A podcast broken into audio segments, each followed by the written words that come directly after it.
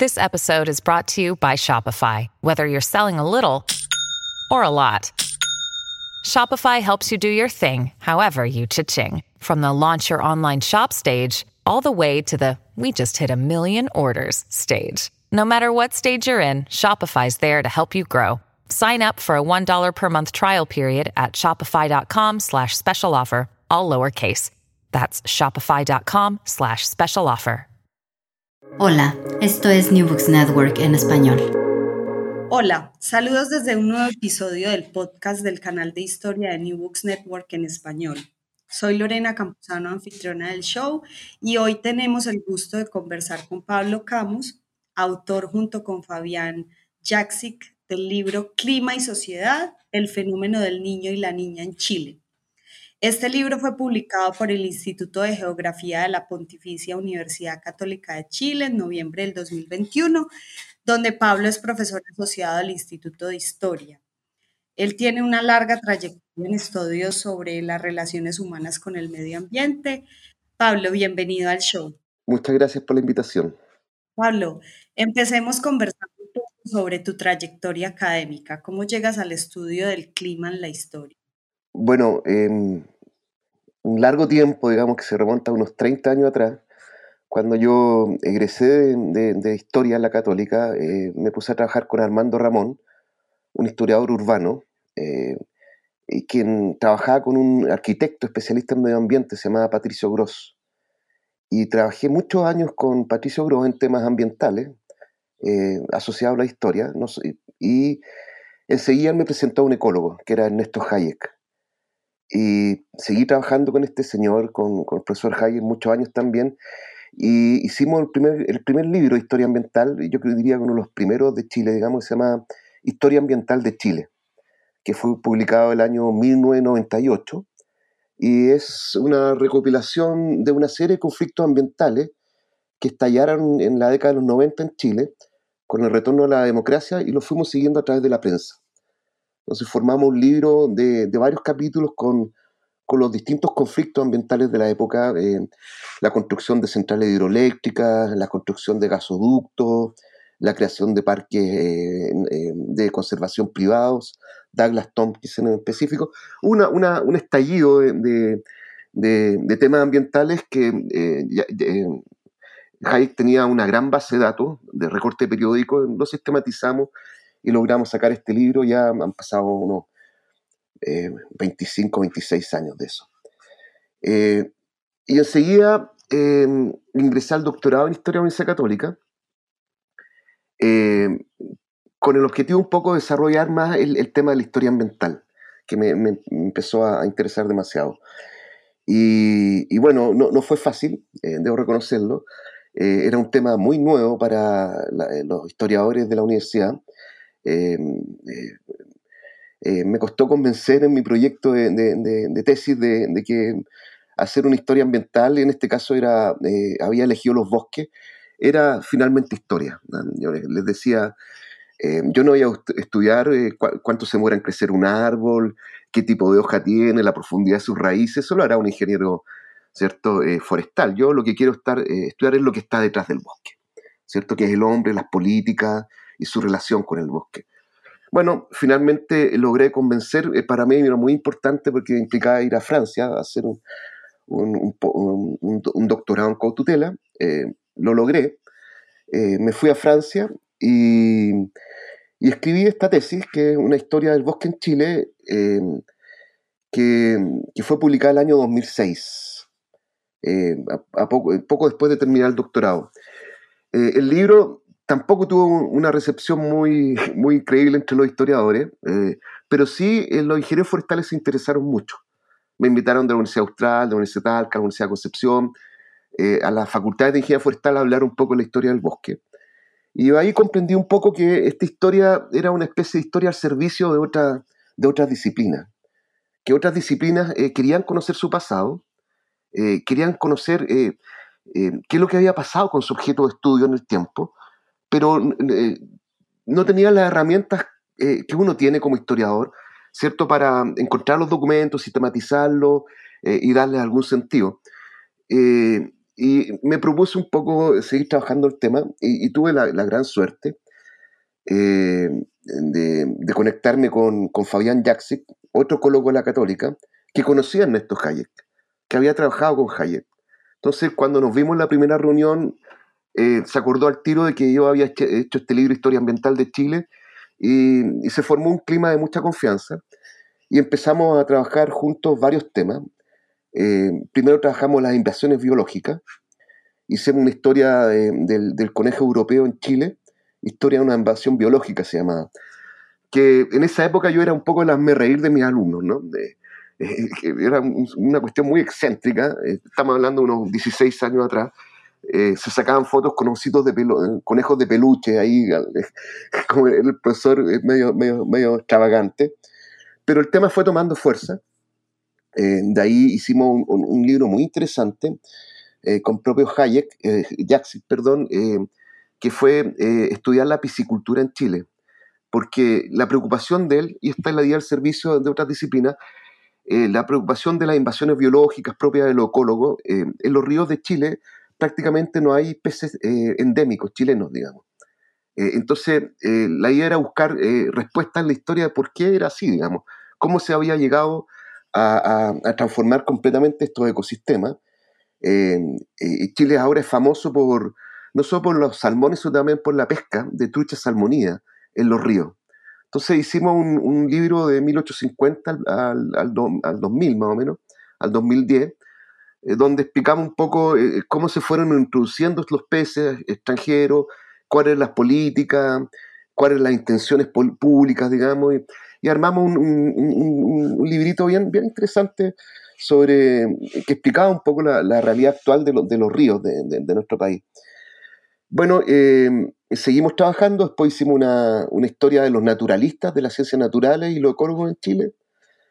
Eh, y paralelamente yo, eh, el tema se fue abriendo, afortunadamente para mí, logré ganar un fondo, ¿sí? que no me, costó mucho, quizás por lo, excéntrico de mis temas, pero finalmente lo gané y gané un tema sobre las relaciones humanas con los ecosistemas marinos ¿no? y litorales. Entonces, hicimos una, una, historia de la pesca, de la pesca artesanal y la pesca industrial, sus conflictos, eh, que era también un tema muy novedoso acá en Chile, eh, no, no había sido tratado de esa forma tampoco. Eh, después seguí con Fabián, hicimos una, una, historia de los ecólogos de la Universidad Católica, después me gané otro fondo sobre los sistemas de irrigación en Chile, que estoy terminando ahora, y, y, así fui armando un poco la historia ambiental de Chile desde de distintas áreas, de distintos puntos de vista. Y cuando Fabián ganó el Premio Nacional de Ciencias Naturales, eh, yo le propuse, yo tenía una base de datos eh, estadística sobre las precipitaciones en Santiago de Chile. Entonces le propuse eh, que por qué no, no hacíamos algo histórico con esta base. Y ahí conversando nos dimos cuenta de la influencia del fenómeno del niño, ¿cierto? mirando la base nos dimos cuenta que habían años extraordinariamente lluviosos, y años extraordinariamente secos. Y, como yo más o menos me manejo en historia de Chile, eh, me di cuenta que esos eran eh, precisamente años muy críticos y de crisis en la historia. Entonces eh, ya el trabajo ya estaba atrasado. En, el fondo la idea funcionó, digamos, por decirlo de algún modo. O sea, efectivamente la, base de datos nos demostraba estos, estos momentos de crisis y ahí decidimos embarcarnos en hacer una, una, una serie de artículos sobre estos momentos de crisis, relacionando el, fenómeno del niño con, con, las crisis económicas, políticas y sociales del momento. Eh, sacamos cinco artículos, más o menos, estamos en el sexto, y ahí nos dimos cuenta que ya teníamos un libro, porque el artículo en, general queda a nivel de especialistas, ¿no? Eh, que, que, revisan las revistas de historia, que les interesa la historia. Nosotros queríamos un poco trascender ese, ese, ese esos, esos, lectores y con un libro llegar eh, a más gente, a gente de otras disciplinas también. Y ese fue el objetivo del libro finalmente. Claro, y se cumple de una forma maravillosa porque junto con las fotos y este tipo de correlaciones de eventos que realmente son muy emblemáticos y de los cuales vamos a hablar eh, desde esta nueva mirada y poniendo atención a los eh, fenómenos no, no, humanos completamente al, clima, eh, realmente logra atraer a, otros públicos distintos. Y me gustaría, antes de entrar a discutir en detalle los capítulos, los capítulos del libro, que nos explicaras en qué consiste el fenómeno del niño y la niña, de los cuales vamos a hablar bastante aquí. Bueno, el, fenómeno del niño y la niña eh, es un fenómeno meteorológico global, ¿cierto? Eh, eh, que fue descubierto, entre comillas, o, fue, identificado por los, pescadores peruanos hace, desde ancestrales, hace mucho tiempo, y ellos se dieron cuenta que ocurría, muchas veces el fenómeno ocurría en, diciembre, y, por lo tanto asociaron el fenómeno al, niño Dios, al nacimiento de, Jesús, digamos, ¿no? Eh, eh, y por eso se llama el fenómeno del niño. Y el fenómeno del niño eh, y la niña tiene dos fases que son diametralmente opuestas. O sea, cuando, es seco, en, el caso del Océano Pacífico, la costa del, continente americano, es, lluvioso al, otro lado, digamos, en toda la parte asiática. Y cuando es seco en el lado eh, asiático, es lluvioso acá. Eh, y por tanto es un fenómeno global, digamos, que afecta todo eh, toda la parte asiática del Océano Pacífico, la parte americana, pero también se ha ido descubriendo que tiene implicancias incluso en, África, en, Norteamérica, y se han, también se ha hablado que tiene implicancias también en, Europa, ¿no? Entonces pasa a ser un fenómeno re interesante, que es global, eh, y, que, eh, eh, de acuerdo a nuestras investigaciones, ¿cierto? no solamente en su fase seca y, lluviosa, digamos, en, los distintos continentes, afectaba, afectaba a las comunidades, ¿no? es decir, no solo los problemas se circunscribían a, Chile, al Perú, ¿cierto? Al área de, América del Sur, eh, sino que también a la vertiente atlántica, también en Asia. O sea, era, un, problema que eh, generaba problemas económicos, sociales, políticos a nivel global. Entonces nos pareció reinteresante porque eh, de algún modo em, em, dejamos de mirar tanto a Chile y nos damos cuenta cómo el medio ambiente también tiene repercusiones a nivel global en este fenómeno meteorológico que se da frecuentemente. Claro, que van mucho más allá de las circunstancias locales y, es muy interesante ver eh, similitudes y diferencias con, el efecto en otros países eh, que hacen que uno cuestione mucho la particularidad de su caso. Eso es, eso es bastante bonito. Y mm, ustedes en el libro plantean que es posible establecer una conexión entre eventos climáticos extremos como, como el niño y la niña eh, y procesos políticos, económicos y sociales significativos. Es decir, que existe una relación entre catástrofes climáticos y estas crisis políticas, motines populares, guerras.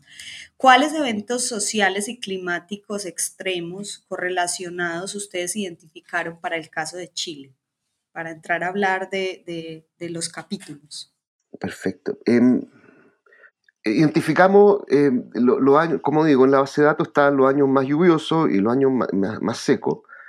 Y entonces en, el, gráfico que derivamos, ¿cierto? Em, identificamos, por ejemplo, un momento crítico en, 1877, eh, donde hubo grandes inundaciones, pero eh, también conociendo un poco la historia mundial, eh, en 1800, la década de 1870 una, una, una gran recesión, un, eh, problema económico a nivel global. Entonces Chile eh, tenía dificultades económicas, habían bajado mucho el precio de, su, de sus recursos naturales, del trigo, del cobre, de la plata, eh, y, y, estábamos en un momento de crisis económica y social. Y en ese momento llegan las inundaciones. Entonces nos pareció interesante, después podemos ver cómo funciona, analizar e-, ese momento. ¿no?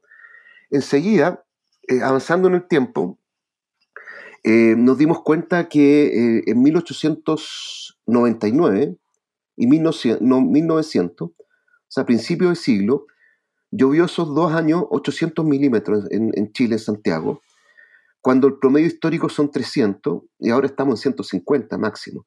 Entonces era una cantidad de lluvia exorbitante, ¿no? O sea, pasar de un promedio de 300, máximo 500 800, y dos años seguidos, eh, nos preguntamos, bueno, aquí tiene que haber pasado algo, ¿no? Después podemos ver los detalles. Pero justamente, eh, conociendo la historia de Chile, asociamos que es el, movimiento, el momento en que comienza a surgir con mucha más fuerza los movimientos sociales.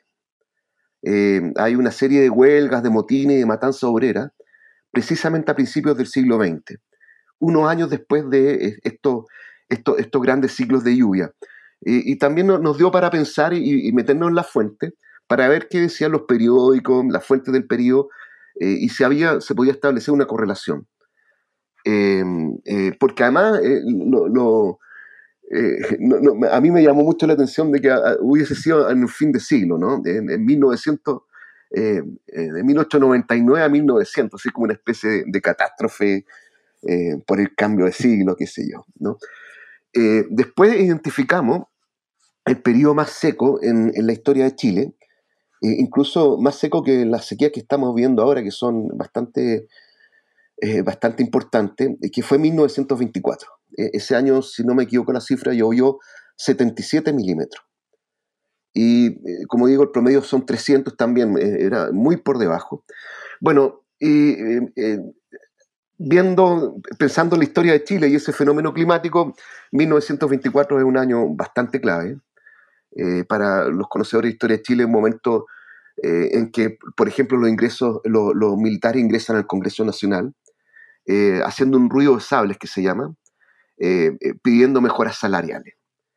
en un momento de crisis, Alessandre tiene que salir al exilio, que es el presidente, luego vuelve, se dicta una constitución, hay una asamblea constituyente, entonces, eh, fue un momento muy crítico en la historia de Chile y lo increíble para nosotros, es que fue realmente increíble, es que justamente ese era el año más seco de la historia de Chile.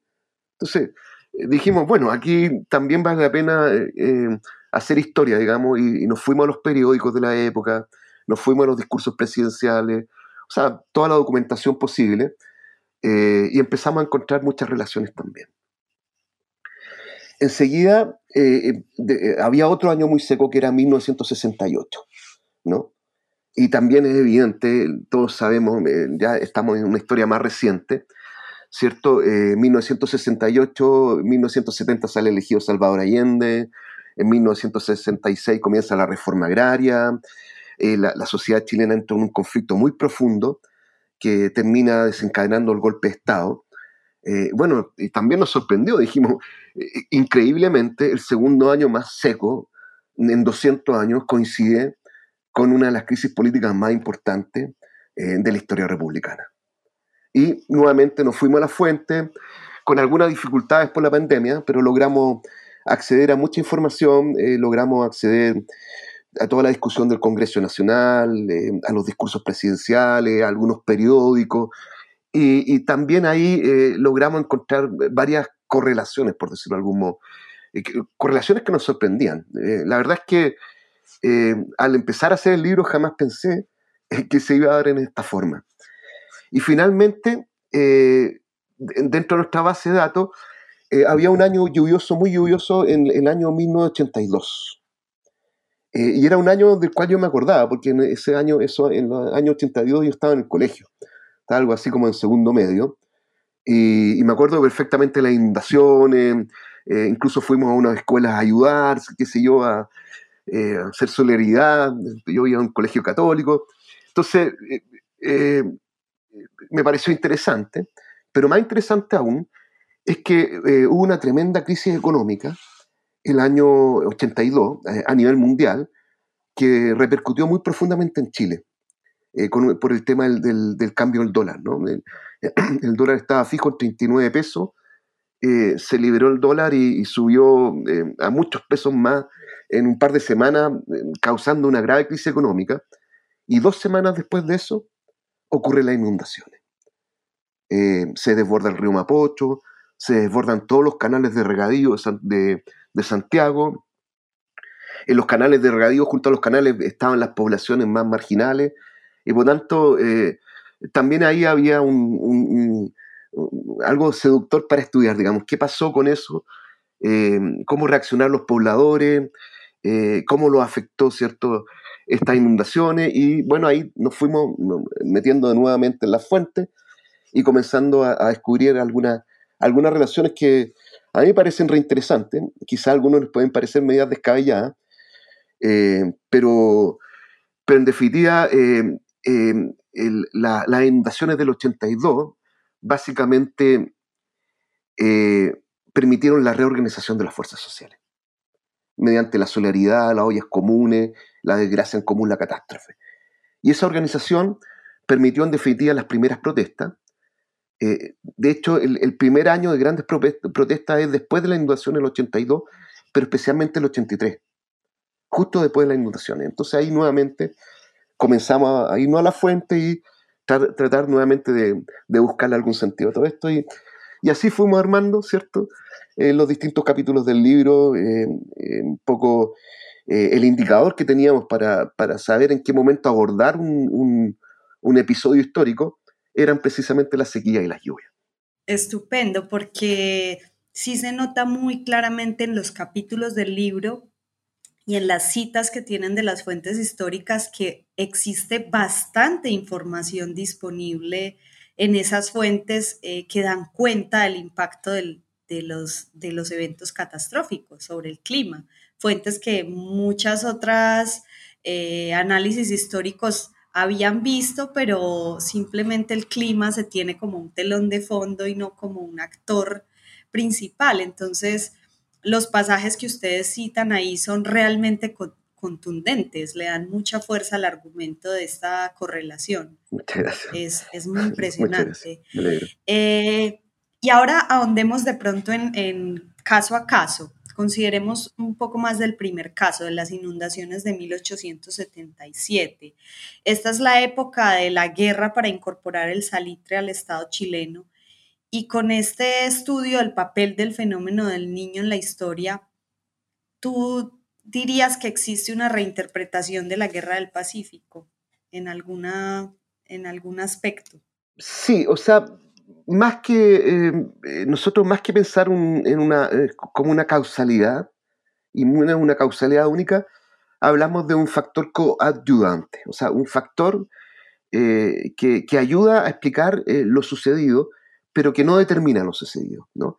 ¿Y por qué este factor es importante? Porque en definitiva, creo yo, estamos haciendo una historia más material, en el sentido de que la inundación no es solamente el fenómeno climático, sino que tiene una serie de consecuencias en la población directa, ¿no? Es decir, eh, eh, con las inundaciones de 1877 se cortaron los caminos, se arruinaron las cosechas, eh, se inundaron las ciudades, se desconectó el país y todo eso afectó profundamente a, los, sectores más bajos de la sociedad, ¿cierto? hay un alza en el costo de la vida, hay, déficit de alimentación, eh, las cosechas no son tan productivas, eh, eh, el tránsito de los alimentos, ¿cierto?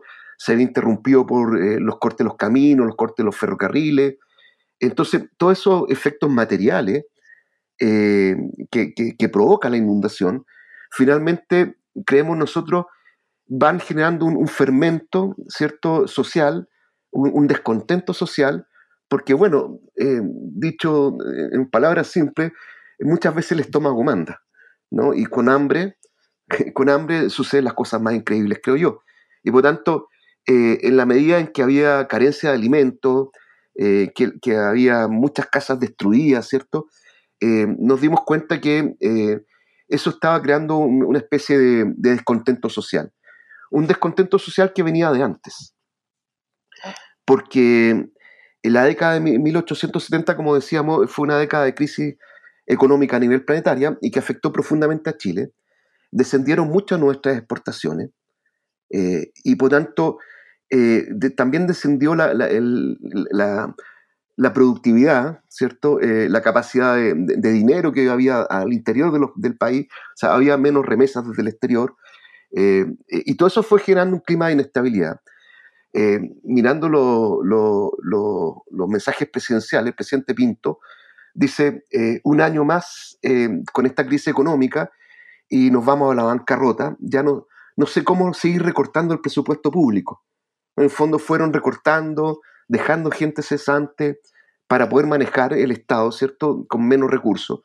Y eso fue implicando, insisto, descontento, discusiones políticas entre la propia élite. En algún momento se habla eh, de la posibilidad de, un derrocamiento del presidente Pinto por, su, por, la, profundidad de la crisis. Y, en ese contexto llegan las inundaciones, ¿no? Eh, en ese contexto de crisis económica y social, ¿cierto? Que se arrastraba por algunos años, llegan las inundaciones y profundizan el problema. Eh, y de algún modo, esto también lo dice Luis Ortega, un historiador económico de Chile, ¿cierto? la forma que la élite eh, es el planteamiento ideó para eh, salir de esta crisis, que también tenía un componente climático, fue en definitiva buscar otro, otro recurso natural, y ese recurso natural estaba muy cerca. Ah, eh, de hecho, el norte era una tierra donde había muchos chilenos, había mucha gente de Chile trabajando, había mucha gente que había migrado hacia la salitrera, y por tanto las salitreras estaban en la mira de la élite. Eh, y estaba la crisis. Y, la hipótesis en definitiva que creemos, demostramos de algún modo, es que eh, la salitrera, en vez de hacer reformas estructurales eh, al, interior de la sociedad chilena, por ejemplo, el aumento de algunos impuestos, no sé, quizá una reforma agraria, entre comillas, repartir un poco, redistribuir la tierra, reformar el, sistema económico, social, la estructura, ¿cierto? finalmente eh, era mucho más tentador eh, eh, mantener las cosas como estaban al interior del país, con esta ley dominante, ¿cierto? Y para solucionar el problema de caja, bueno, ahí está el salite. Y bueno, fue lo que ocurrió finalmente, ¿no? porque la crisis, en el fondo, las lluvias son de 1877, se expresan con mucha fuerza la falta de alimento, eh, la, crisis económica y social se expresa al año siguiente, el 78, y la guerra eh, comienza el 79. Y lo, eh, lo, más increíble es que después el presidente Pinto, un año después de la guerra, el año 80, si no me equivoco, da nuevamente un discurso al Congreso Nacional y dice, ya salvamos la situación. realmente ahora somos un país rico y, y muestra unos gráficos, una cifra donde el, ingreso del Estado chileno crece pero en forma exponencial a raíz de eh, la adquisición de este, de este, este recurso. No, hay que olvidar que el salite era, era como el, oro blanco, ¿no? el, petróleo de, ahora, digamos, era un, recurso muy demandado que prácticamente solo existía en el norte de lo que ahora es Chile, digamos, y, por tanto había una, eh, un consumo mundial asegurado, ¿no? Eh, por mucho tiempo, hasta prácticamente la, la, la, guerra del 14, donde, donde se inventa el salitre sintético, eh, eh, eh, los ingresos del Estado chileno fueron bastante, bastante ingentes con, con esta conquista. Claro, entonces allí la respuesta del Estado no fue mejorar condiciones que hicieran menos vulnerable entre los eventos climáticos, sino exteriorizar la, la, el problema. Absolutamente, claro, era, em, finalmente era mucho más, más rentable para ellos mantener su posición y, suplir las deficiencias con, con, lo que ya estaban haciendo. Eh, ya eran exportadores de cobre, eran exportadores de plata. Bueno, ahora eh, tenemos otro recurso que es el salitre. Claro, muy interesante. Y pasando ya a otro capítulo, ustedes hablan también de cómo la crisis sociopolítica de 1924 eh, tuvo, estuvo muy, muy impactada por la gran sequía. Sin embargo, son muy cuidadosos al hablar de una causalidad directa entre sequías y revueltas. ¿Podrías hablarnos un poco más sobre la relación entre estos dos eventos y cuáles son las dificultades para hablar del impacto de los eventos climáticos extremos en la sociedad? Somos cuidadosos porque de algún modo u otro eh, la crisis eh, venía desde, desde mucho antes, ¿no? Ya de 1900 comienzan los primeros movimientos obreros, las primeras represiones, hay una, gran matanza en la Salitera, la matanza de Santa María, y eso se prolonga en la década de 1910, ¿no? Eh, y por tanto, esta olla de presión que existía eh, venía de antes, ¿no? Eh, y, creemos que el factor, más que de causalidad, el factor gatillante, que es la sequía. Porque si bien habían dificultades económicas antes, había hambre, ¿cierto? Había explotación, especialmente en la salitera, esa explotación, ese hambre se incrementa exponencialmente con la sequía. Eh, em, cuando comenzamos a ver eh, los primeros documentos de 1924, tanto en la prensa como en el Congreso Nacional, eh, de lo que se habla es de hambre, de falta de alimentación, de encarecimiento de las condiciones de vida. Y, y, se comienza incluso en el Parlamento una discusión de cómo, qué hacemos con, con el hambre que, que, se está expresando ya en septiembre del, 24, pero que cuando no hayan cosecha, en marzo, abril de 1925 va, a ser eh, una cuestión más catastrófica, ¿no? Y bueno, comienza toda una discusión, pero también comienza una efervescencia social importante, ya a fines de 1924. Eh, hay un alza en los, en arrendamientos, la gente dice, no puedo ni, ni siquiera puedo comer y me, me, suben el arriendo, ¿no? y comienzan a haber una serie de movimientos, protestas, eh, huelgas eh, en, en, Santiago, Valparaíso. Y, ya, y en marzo del 25 eh, la, la, cuestión estalla un poco, ¿no? Hay una asamblea constituyente, hay una, gran huelga de los arrendatarios en, Valparaíso, hay muchas movilizaciones sociales y el, el, leitmotiv, digamos, por, lo que reclaman eh, estas organizaciones sociales es básicamente por el encarecimiento de la vida. Y ese encarecimiento de la vida en una sociedad que estaba mucho más cerrada, eh, menos conectada y más agraria, se debía básicamente a la pérdida de las cosechas, a la pérdida de los animales, ¿cierto? A la, pérdida del poder adquisitivo, a la pérdida de, de, la alimentación. Eh, y ahí vemos que el, el, el factor coadyuvante, porque el, problema existía, pero se exacerba. Y se, se, exacerba a tal punto que eh, comienzan las movilizaciones, ¿cierto?, populares. Eh, y, todo esto en medio de, problemas políticos importantes. Eh, Alessandri tiene que salir al exilio, luego, que era el presidente, luego vuelve, intenta levantar una nueva constitución, en paralelo hay una asamblea constituyente, es decir, también no solamente un correlato social y económico de la pobreza, el hambre, la miseria, sino que también esto se expresa en, en, esta, en, estas situaciones políticas que se van dando.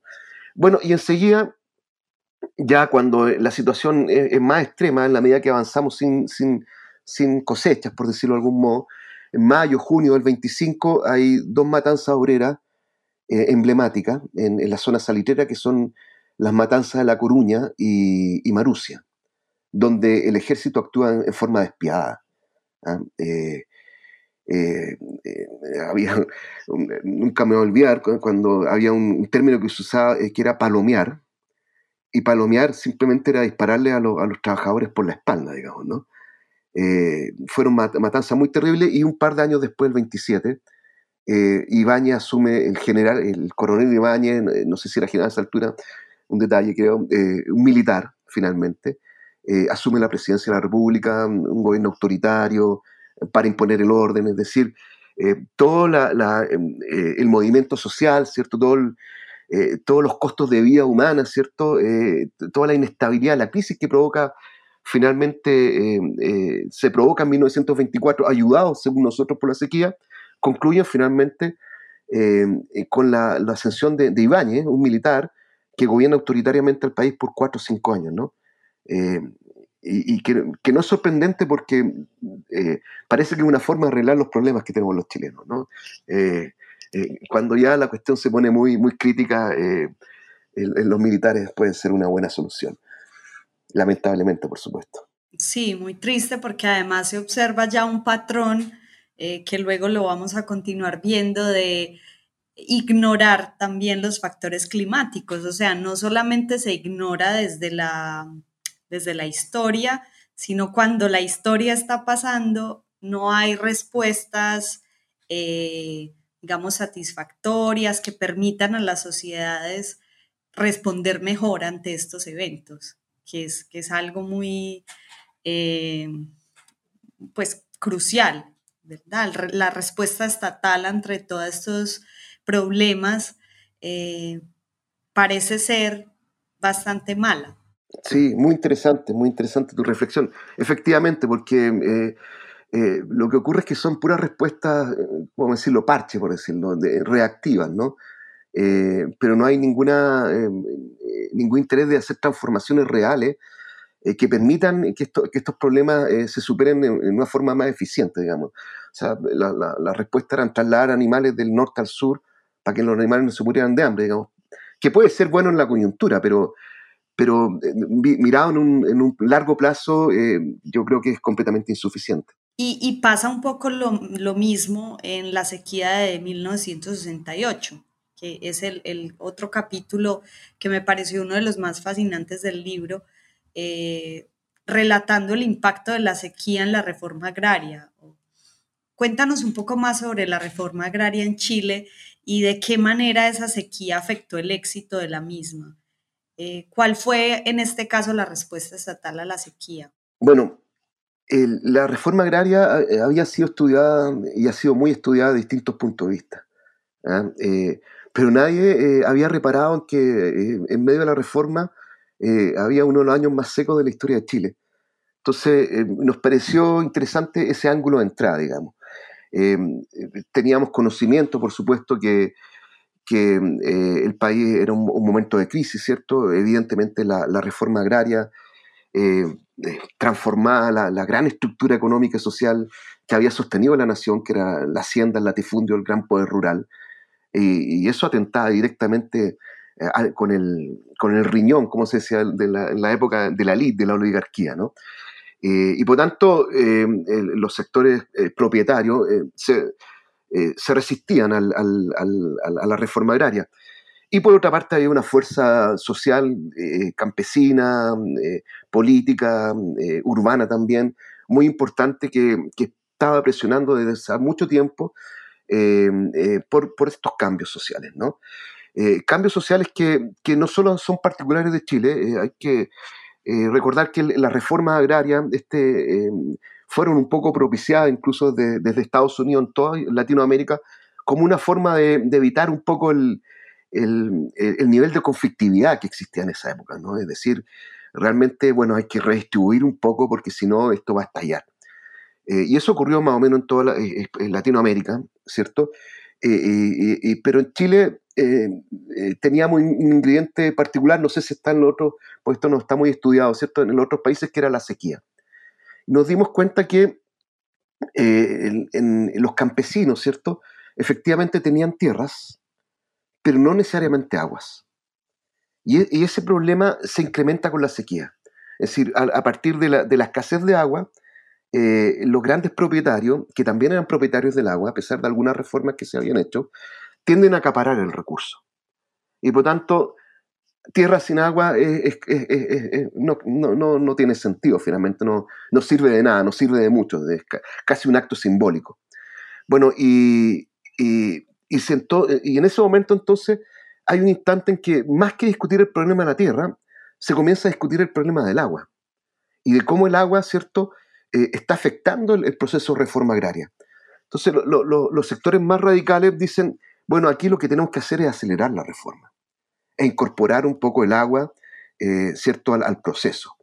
Eh, incluso el propio Allende se, suma a ese planteamiento cuando era senador en el año 68-69, eh, que aquí también no, no, solamente un problema en la tierra, sino que hay un problema con el agua, que era bastante evidente, pero que en realidad no sé por qué se, ha invisibilizado tanto. ¿ah? Si, si, uno se fija en los estudios en general en América Latina eh, son sobre la tierra, sobre el latifundio, sobre eh, la propiedad de la tierra, pero no, no hay tanto, salvo en México, estudios sobre eh, la propiedad del agua, el uso del agua, la gestión del agua. es un tema bastante invisibilizado. Y, las fuentes nos demostraban que, que, uno de los puntos más claves, digamos, más sensibles del momento, era eh, que, bien, ok, tenemos tierra, pero no tenemos agua. Y eso fue eh, agudizando las contradicciones, dicho en esos términos, ¿no?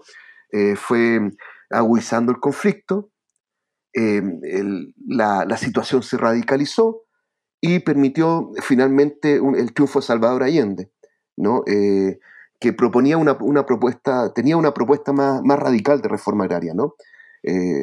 más extensiva, más, más hectáreas expropiadas, ¿cierto? Etcétera, etcétera. Eh, bueno, todos sabemos la crisis que eso va a ocurrir en nuestro país, ¿cierto? Eh, va a ser un momento crítico y como conversamos nuevamente, eh, también en un momento sequía la solución fueron los militares, ¿no? muy pocos años después de la sequía, la sequía es del 68, 69, el año 73 los militares terminan interviniendo nuevamente, ¿cierto? Y, y encabezando un gobierno eh, de facto, un gobierno, una dictadura militar, dicho con todos sus términos, ¿cierto? Eh, eh, que, pensando en un poco es increíble el paralelo, digamos, el 24 con el, el, 68, o sea, los problemas son distintos, los procesos son distintos, pero la solución que obtuvimos fue la misma, que finalmente fue una dictadura. Sí, eso es, eso es, es, es impresionante, pero bueno, al final eh, y como se ve en el último capítulo del libro, esa dictadura también termina erosionada un poco por los desastres naturales, eh, en este caso por las lluvias. Entonces, eh, bueno, es el único caso en el cual en este libro el, desastre natural propicia la caída de un, de un gobierno dictatorial. Entonces, cuéntanos un poco ahí, porque eh, el libro termina con las inundaciones del 82 y su, y su impacto en la reestructuración urbana de Santiago. ¿Cuál fue la respuesta del gobierno de Pinochet a estas inundaciones y cómo esta respuesta comienza a erosionar el orden de la dictadura? Bueno, el, gobierno, eh, primero, eh, plantear que la sociedad organizada estaba completamente desestructurada. la represión entre en los años 70, los años 80, digamos, eh, primero era, había sido brutal, y había mucha desconfianza entre los pobladores, ¿cierto? Eh, costaba organizarse porque en realidad nadie sabía, como se dice en buen chileno, quién era el sapo, ¿no? ¿Quién podía ser un denunciante? Entonces, frente a, ese, a, ese, a esa situación, eh, creo yo, costó, costaba mucho organizar a la, sociedad civil, ¿no? A, los pobladores, porque había miedo, habían allanamientos, eh, habían eh, detenidos desaparecidos, ¿cierto? Eh, había todo tipo de situaciones bastante violentas y por tanto la gente tendió a, refugiarse en, su núcleo familiar, ¿no? y en este contexto, ¿cierto? llegamos al año 1982, donde increíblemente, porque se, da el año 98-99, eh, hay una crisis, nuevamente, también fue en 1870 que hablamos, ¿no? Hay una crisis económica mundial, en la crisis del 82, que afecta profundamente a, todo el mundo, por supuesto, y a Latinoamérica en, particular se habla de la década perdida en, Latinoamérica a partir de, la crisis del 82, ¿cierto? Eh, y afectó en forma particular a Chile.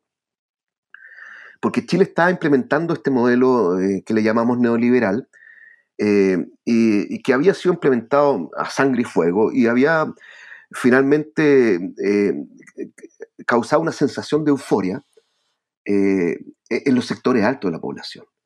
Los sectores altos comenzaban a tener acceso a crédito, acceso a productos industrializados japoneses, llegaban, llegaban, los autos, llegaban los electrodomésticos japoneses, había una burbuja a nivel de la élite, digamos, eh, disociado completamente con lo que estaba pasando en los sectores más populares, que finalmente con la implementación del modelo y la represión habían perdido, se había perdido mucho trabajo en, la industria, por ejemplo, toda la industria terminó desestructurándose, había mucha cesantía, habían de hecho planes de empleo eh, eh, bastante sui generis, como el PEM, el, programa de empleo mínimo, el post programa de, para jefes de hogar, digamos. O sea, una situación muy dramática, se sentía, no tengo la cifra acá, pero sobre el 20%. Y en ese contexto eh, comienza la crisis del 82 y eh, el gobierno de Pinochet tenía eh, fijo el, dólar en 39 pesos. y estaba toda la banca y toda la elite endeudada en dólares, a 39 pesos. Pero, dada la presión internacional, la crisis en definitiva, el dólar en pocas semanas sube a 100, 200, mucho, exponencialmente. Entonces, la deuda se multiplicó, ¿cierto? O sea, si tú estás endeudado en 39 pesos, ¿es cierto? Eh, eh, a la semana siguiente estás endeudado en 300 pesos, digamos, y si lo multiplicado por millones de dólares, es una cuestión. Entonces, eh, el gobierno está en, en, serio aprietos económicos en ese momento, ¿no? de hecho, tomó medidas bastante extraordinarias como comprar la deuda de los bancos y sanear los bancos, ¿no? ahí sí que hay plata para gastar. Em, bueno, y dos semanas después de eso, eh, ocurren eh, unos grandes temporales y eh, en, un momento, creo que fue un día domingo, se desborda el, río Mapocho y se desbordan todos los canales de regadío que, existían en, Chile, era mucho más rural en esa época. Em, y alrededor de, los de estos canales de regadío, especialmente alrededor del río Mapocho, había eh, muchas poblaciones eh, eh, precarias, vulnerables, lo que en Chile nosotros llamamos poblaciones callampa, que fueron completamente arrasadas por el río. Entonces, eso provocó, a nuestro juicio, dos efectos. Uno, que ante la desgracia, la desesperación, la pérdida de la vivienda, que todo estuviera embarrado, etcétera, etcétera, pérdida de familiares, la gente se volviera a unir, ¿no? Ante la desgracia, la desesperación, surgió la solidaridad. Pero la solidaridad, entre comillas, por decirlo de algún modo, de clase, al interior de las poblaciones, y que se expresó, por ejemplo, en las ollas comunes. Eh, los temporales fueron en, junio, julio, eh, y en, agosto del año 82 eh, había ollas comunes por todas las poblaciones de Santiago, más de, no recuerdo bien la cifra, más de 200 ollas comunes funcionando, y eso permitió a la gente acercarse, volver a conversar, esa es nuestra hipótesis, volver a organizarse, volver a tener confianza en el otro. Y, de ese modo, ¿cierto? De algún modo fueron surgiendo las organizaciones eh, desde las poblaciones eh, y, esa, eh, y comenzaron pocos meses después las primeras protestas. El año 83 es un año donde las protestas comienzan con mucha fuerza, con toda su expresión. se declara estado de sitio, los militares intervienen en las calles, y eso va creciendo, va creciendo ya, en definitiva, erosionando, poniendo en jaque, eh, deslegitimando el gobierno militar. Por eso nosotros hablamos del inicio del fin, ¿no? Eh, en, el fondo, es la, si podemos sacar algo eh, positivo, ¿cierto?, de, de, toda la desgracia que ocurrió con las inundaciones fue que, a nuestro juicio, la, la, población, los pobladores lograron organizarse, eh, renovar sus confianzas y, en definitiva, eh, eh, ejercer una presión sobre el régimen con las protestas. Claro.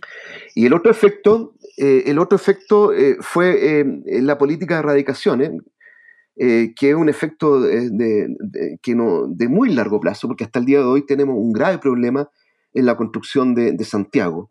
Y ese problema cae, empieza eh, con el traslado de, estas poblaciones que fueron destruidas en el, río Mapocho a la zona sur de Santiago especialmente, muy lejos de sus casas, de sus raíces, eh, de sus puestos de trabajo.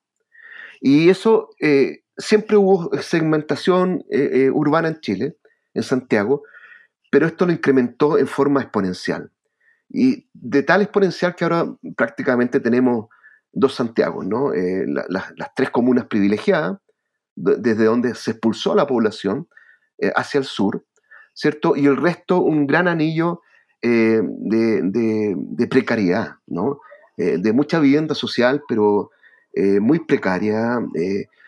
no hay puestos de trabajo porque los trabajos están en la zona oriente, falta de servicios, de equipamiento, es decir, em, eh, las invasiones legitimaron este movimiento de la población que de algún modo, para, desde el punto de vista de la elite, saneó, ¿cierto? Eh, limpió, ¿cierto? sus barrios, por decirlo de algún modo. Claro, eso es, es un arma de doble filo.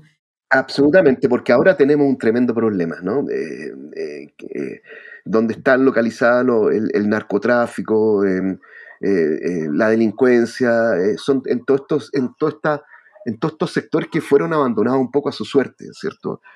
fueron trasladadas estas personas, pero sin los equipamientos, la infraestructura, toda la urbanización que requiere vivir en, ciudad, en ciudad y eso precarizó a la población, precarizó las relaciones sociales, creemos nosotros, y dio origen a todos estos fenómenos que estamos eh, sufriendo en, nuestra ciudad desde hace unos 10 años por lo menos. Claro, y, y, dejándolos vulnerables también a un futuro evento climático extremo. Absolutamente, sí, sin duda.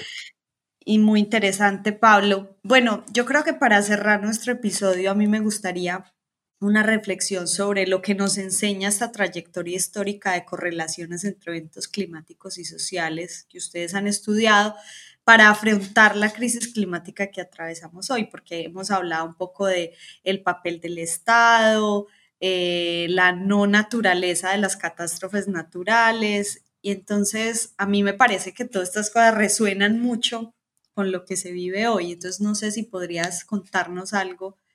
Sí, bueno, hace tiempo que habla un poco que los desastres naturales no son naturales, ¿no? Eh, que existen eh, fenómenos naturales, pero que esos fenómenos se expresan en, desastres por la, por la imprevisión humana, en definitiva.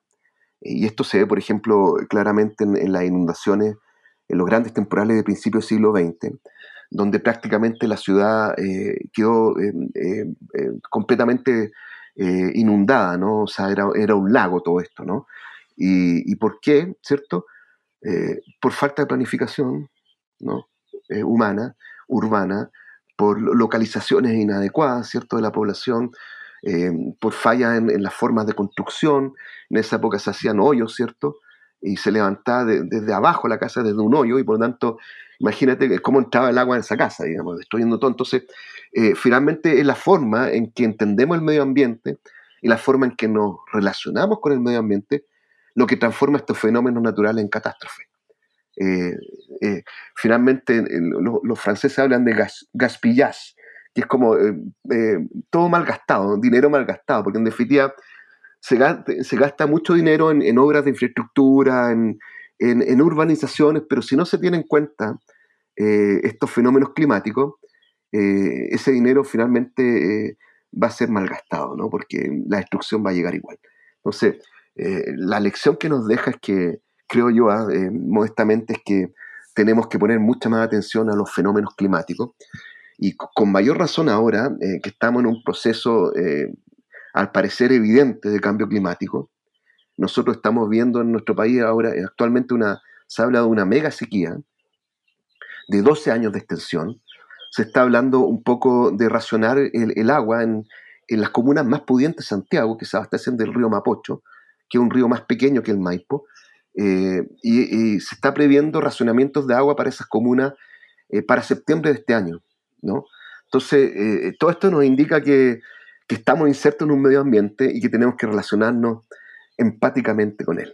Pablo, muchísimas gracias por contarnos sobre este nuevo libro y sobre estas reflexiones. Esto ha sido un podcast de New Books Network en español. lo seguiremos acompañando con nuevos libros en nuestro canal de historia. Hasta la próxima. Gracias por escuchar New Books Network en español.